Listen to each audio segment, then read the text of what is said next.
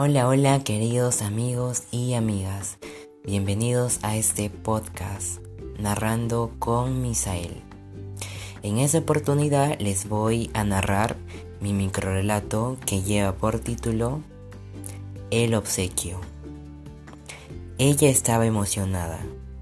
Era un día tan importante para celebrar y la ilusión de ver otra vez a la persona amada para entregarle el más bello obsequio que jamás ha recibido en su vida, le emocionaba hasta las lágrimas. Por eso, después de acicalarse cuidadosamente, se paró, se miró al espejo, se percató que todo esté en perfectas condiciones y sonrió.